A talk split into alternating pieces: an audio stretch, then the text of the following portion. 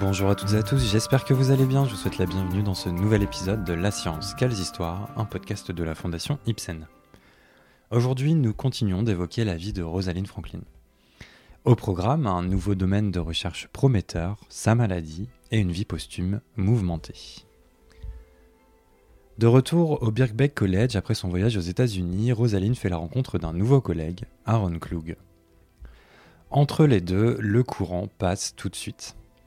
Klug est un jeune scientifique brillant et c'est en lui montrant ses clichés du virus de la mosaïque du tabac que Rosalind se lia d'amitié avec lui.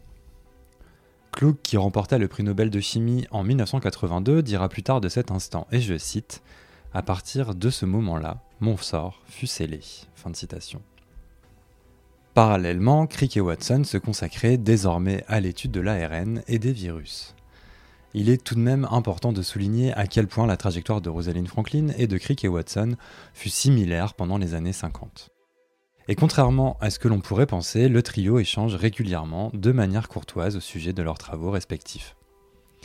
Il est également intéressant de noter que Watson fera même preuve de bienveillance en écrivant à Rosalind au sujet d'un des articles publiés par cette dernière, lui envoyant ses commentaires et surtout ses encouragements, je cite.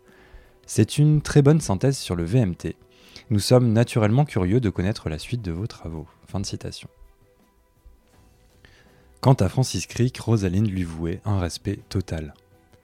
Elle l'admirait en tant que scientifique et Aaron Klug, son nouveau collègue au Birkbeck College, dira également plus tard de cette relation que, et je cite, elle ne faisait rien sans l'approbation de Francis. Tout ce petit monde se côtoie régulièrement et se respecte.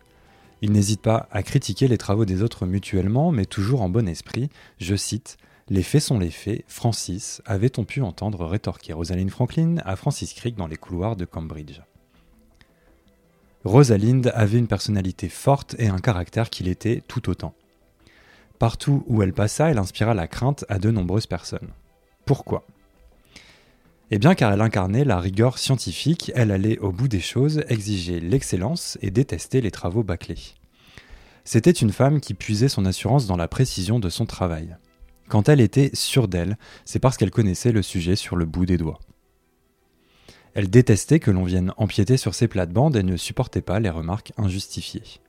Elle pouvait donc, parfois, être inflexible, sèche, autoritaire et froide. C'est notamment cela qui rendit sa relation avec Maurice Wilkins presque impossible, mais cela influa également sur sa mauvaise relation avec un certain nombre de chercheurs à Birkbeck, qui l'appelaient volontairement Rosie dans son dos, un surnom qu'elle détestait. Mais l'important, c'est que la relation avec les membres de l'équipe qu'elle encadrait était bonne et le travail passionnant. Et justement, Rosalind et son équipe parvinrent à identifier la place de l'ARN dans le virus. Pour ce faire, ils utilisèrent une méthode à la pointe de ce que la science savait faire à l'époque. Je cite Brenda Maddox qui nous résume parfaitement le procédé. Cette technique consistait en l'introduction d'atomes d'un élément lourd tel que le mercure ou le plomb dans le virus les différences observées entre les diagrammes de diffraction des rayons X générés par les cristaux des molécules, avec et sans les atomes lourds, permettaient de déterminer la structure du virus. En superposant les graphiques, on pouvait connaître la distance exacte entre l'ARN et le centre du virus. Comprendre la structure interne du virus permettait donc d'imaginer comment il fonctionnait et donc se répliquer. Pendant ce temps-là, les échanges avec Crick et Watson continuent et Rosalind leur fait part de ses recherches car ils travaillent une fois de plus sur le même sujet et ils étaient tous les trois désireux d'éviter de travailler sur exactement la même chose. À cette époque, Rosalind est au sommet de sa carrière. Elle croule sous les invitations, enchaîne la publication d'articles dans des revues scientifiques prestigieuses, et son nom résonne désormais parmi les plus grands experts mondiaux de la cristallographie. En juin 1956, Rosaline fait un bilan de santé avant un voyage aux États-Unis. Un examen de routine où on lui affirme qu'elle est en bonne santé. Ce voyage aux États-Unis est avant tout une opportunité de trouver des subventions pour la continuation de ses travaux. Encore une fois, elle rencontre James Watson là-bas et discute avec lui des derniers succès de son équipe. Dernièrement, ils avaient notamment réussi à localiser les microsomes, les particules qui constituent les cellules. Cette avancée surprend Watson et lui donne des idées. Dans une lettre à Aaron Klug, elle dira d'ailleurs, et je cite, Jim a maintenant l'intention de se consacrer exclusivement à l'étude des microsomes. Lors de ce voyage, elle est prise de trois violentes crises de douleur abdominale. Pour Rosaline, qui n'a jamais été sérieusement malade de sa vie, les calmants prescrits par le médecin américain sont un soulagement, mais elle devra quand même aller consulter un spécialiste en rentrant. Et cela, elle le fait rapidement. On la croit d'abord enceinte, ce à quoi elle répond si seulement, et rapidement figure la mention hospitalisation urgente dans son dossier médical. Quelques jours plus tard, Rosalind est hospitalisée à l'University College Hospital où le diagnostic tombe. Elle a deux tumeurs ovariennes. Votre fille a un cancer, annoncera le chirurgien à la mère de Rosalind, Muriel. Nous sommes à l'été 1956. Deux opérations plus tard, ces médecins ne trouvent plus aucune cellule cancéreuse dans son organisme. Mais voilà, elle est aussi consciente du fait que l'on appelle le cancer des ovaires le tueur silencieux, à cause de son stade souvent déjà très avancé lors du diagnostic. Rosaline doute, mais se rassure avec le dernier avis positif des médecins. Commence alors une convalescence de quelques mois avant un retour au Birkbeck College fin 1956, où son équipe ne savait pas de quoi elle avait souffert. À cette époque, Watson écrira à Aaron Klug lui disant, et je cite, J'ai entendu dire que Rosalind avait des problèmes de santé. J'espère qu'elle se remettra vite. Mais malheureusement, après plusieurs mois sans alerte, Rosalind est une nouvelle fois hospitalisée en urgence en avril 1957. Une nouvelle tumeur est trouvée sur le côté gauche de son bassin. Elle commença alors un nouveau traitement, une radiothérapie au cobalt, et n'en parla à personne. Probablement inquiète pour le futur, Rosaline se démène alors pour assurer le financement des travaux de son équipe et de certains de ses jeunes collègues qu'elle souhaitait voir avancer dans leurs recherches. À cette époque, elle et son équipe étaient proches d'élucider la structure du virus de la mosaïque du tabac. Les conférences et les voyages en Europe s'enchaînent et malgré la progression de la maladie, Rosaline ne montre aucun signe de fatigue, par même en randonnée dans les Alpes à l'été 1957. Mais à partir d'octobre 1957, la maladie la rattrape et elle doit enchaîner les séjours à l'hôpital. Le traitement au cobalt n'a pas marché.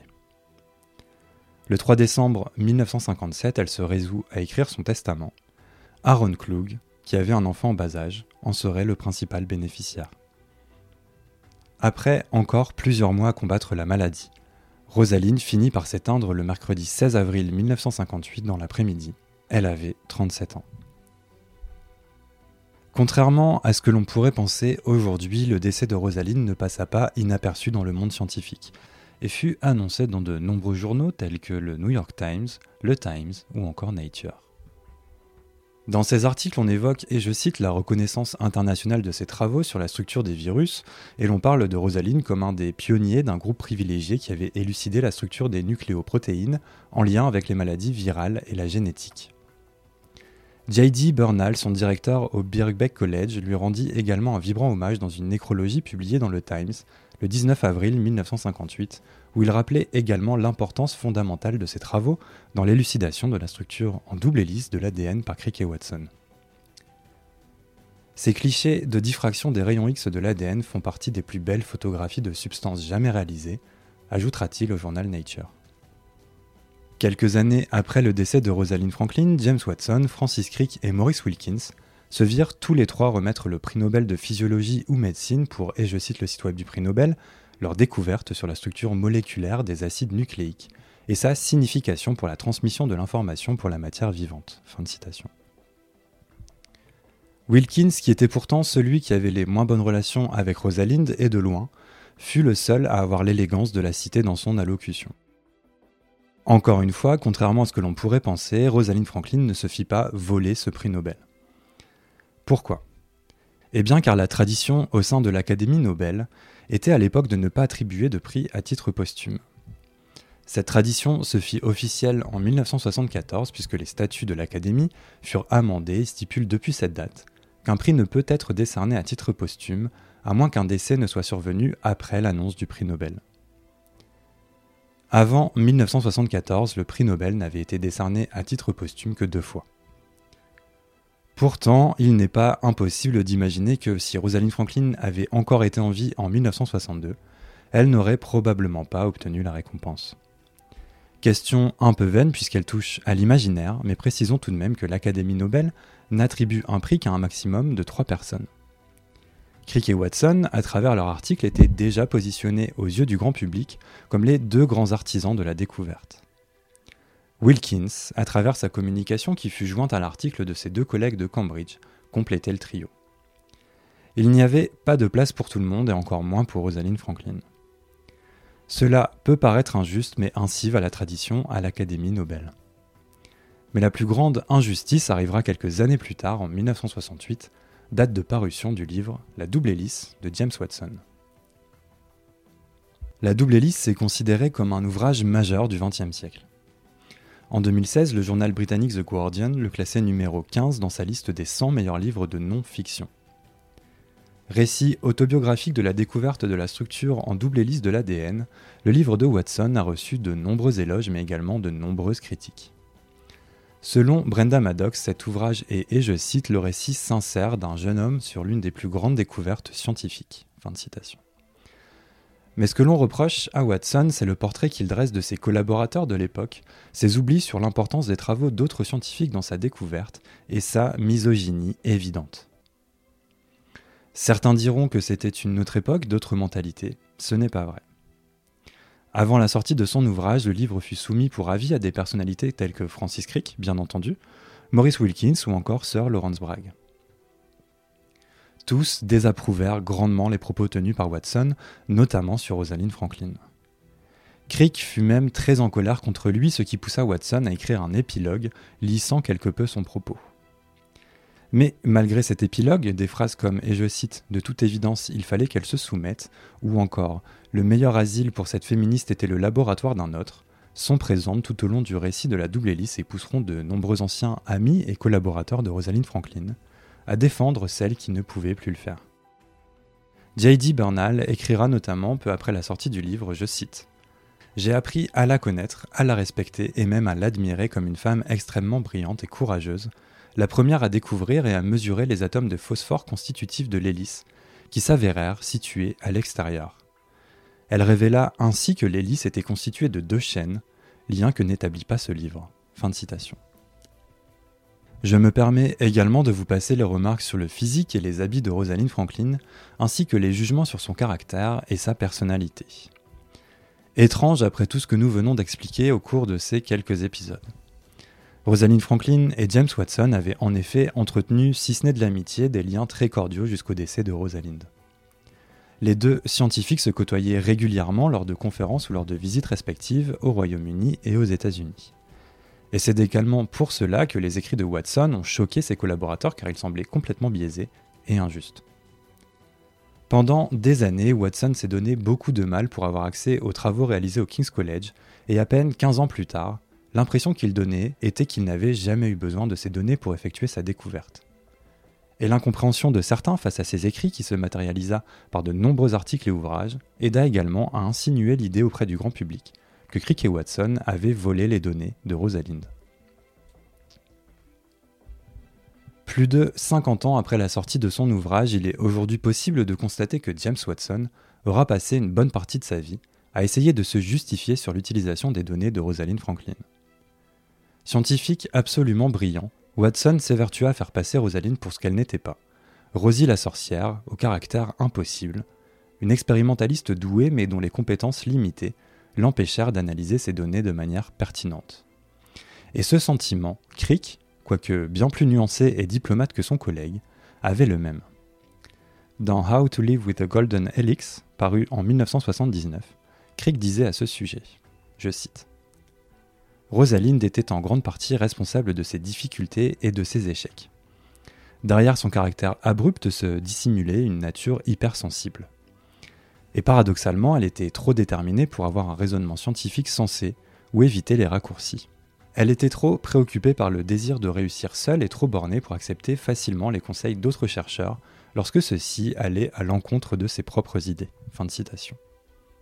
Encore une fois, comme nous l'avons vu après son départ du King's College, Rosaline continua à solliciter Francis Crick pour avis, conseils et remarques sur ses propres travaux, et les travaux remarquables qu'elle mena sur le VMT viennent également contredire les propos de Crick. Jugement qu'il est encore une fois possible de considérer comme injuste. Injuste. Voilà un mot qui résume malheureusement le traitement accordé à Rosalind Franklin, que ce soit de son vivant ou après sa mort. Paradoxalement, les propos de Crick et surtout de Watson aidèrent à réhabiliter le nom et la carrière de Rosalind Franklin, et sans la sortie de l'ouvrage La double hélice, il est fort probable que le nom de Rosalind Franklin ait pu tomber dans l'oubli. Depuis les années 80, de nombreux hommages lui ont été rendus. Citons par exemple un documentaire qui lui fut dédié en 1987 dans l'émission Horizon de la BBC, ou encore le nom donné à un nouveau bâtiment du King's College en 2000, le Franklin Wilkins Building. Elle est également aujourd'hui considérée comme une icône féministe, incarnation de l'effet Matilda, selon Brenda Maddox, je cite. Cette mythologisation, censée rétablir la vérité, n'a pourtant pas joué en sa faveur. Les 27 mois pénibles qu'elle passa au King's College de Londres sont loin d'être représentatifs de sa vie complexe, féconde et active. Pendant cette période, elle acquit une renommée internationale dans trois domaines de recherche scientifique différents. Avant de passer à la conclusion, je tiens à laisser le mot de la fin à celui qui fut peut-être son plus grand défenseur, son collègue et ami à Birkbeck, Sir Aaron Klug, qui disait de Rosalind Franklin et de la découverte de la structure en double hélice de l'ADN, je cite Elle l'aurait élucidé, mais en plusieurs étapes. Aux yeux des féministes, en revanche, elle est devenue une sorte d'héroïne maudite. Elles l'ont érigée en icône, ce contre quoi elle ne pouvait évidemment rien. Elle était déterminée à être traitée d'égal à égal, comme tout un chacun. Fin de citation. Pour conclure, commençons par préciser que Rosalind Franklin était l'incarnation du dévouement absolu à la science et à la méthode scientifique. Selon Brenda Maddox, je cite, L'idée de mourir avant d'avoir achevé ses travaux la rendait furieuse. Malheureusement, emportée par la maladie trop tôt, elle n'eut pas la chance de mettre un point final à ses recherches. Il est aujourd'hui impossible de savoir si le manque de précaution et de protection lors de ses expérimentations furent la cause de son cancer. C'est probable, mais impossible à démontrer. Aujourd'hui, l'histoire a retenu ses 27 mois passés au King's College, et selon Brenda Maddox, je cite, Le fait est qu'au cours de ces deux malheureuses années, Gosling excepté, elle avait travaillé seule dans un domaine nouveau et avait été près de trouver la réponse à la question la plus passionnante du monde scientifique d'après-guerre. Qui plus est, sans le savoir, elle avait fourni toutes les données essentielles à ceux qui avaient trouvé une explication. Fin de citation. Mais l'histoire de Rosalind Franklin ne peut se résumer qu'à ses 27 mois au King's College et au pillage de son travail par Wilkins, Watson et Crick. Elle apporta des contributions remarquables à l'avancement des sciences, notamment grâce à ses travaux sur le virus de la mosaïque du tabac. Malheureusement pour elle, la grande histoire retiendra qu'elle participa grandement, même si ce fut à son insu, à l'élucidation d'une des questions scientifiques les plus passionnantes du XXe siècle. Elle fut d'ailleurs proche d'élucider elle-même le mystère, comme nous le rappelle encore une fois Brenda Maddox, à qui je laisse le mot de la fin. Si Beethoven n'avait pas écrit sa 9 symphonie, personne d'autre ne l'aurait fait à sa place. En revanche, si Watson et Crick n'avaient pas découvert la structure en double hélice de l'ADN, d'autres chercheurs l'auraient élucidé et probablement peu de temps après. Rosalind elle-même n'en était pas loin. Le fait que l'ébauche de son manuscrit du 17 mars 1953, qui révèle qu'elle avait presque trouvé la solution, n'ait été découverte que bien des années plus tard montre combien la chance, une fois encore, ne lui a pas souri. Merci à toutes et à tous d'avoir écouté ce cycle sur Rosalind Franklin. Nous espérons lui avoir rendu justice et que ça vous a plu. Et un autre merci plus général à tous nos auditeurs, vous êtes de plus en plus nombreux à écouter la science quelles histoires, et nous en sommes bien évidemment ravis. Pour terminer, précisons que cet épisode, comme tous les autres de notre chaîne, a été écrit sans parti pris ni préjugé. Nous faisons en effet tous les efforts possibles pour vous apporter des textes clairs, précis et basés sur des sources fiables. N'hésitez pas à nous envoyer vos questions, évaluations et petites étoiles sur les différentes plateformes de podcast ainsi que sur notre site internet fondation-ipsen.org ou notre page Facebook Fondation Ipsen. Merci à tous de votre soutien et je vous donne rendez-vous très bientôt.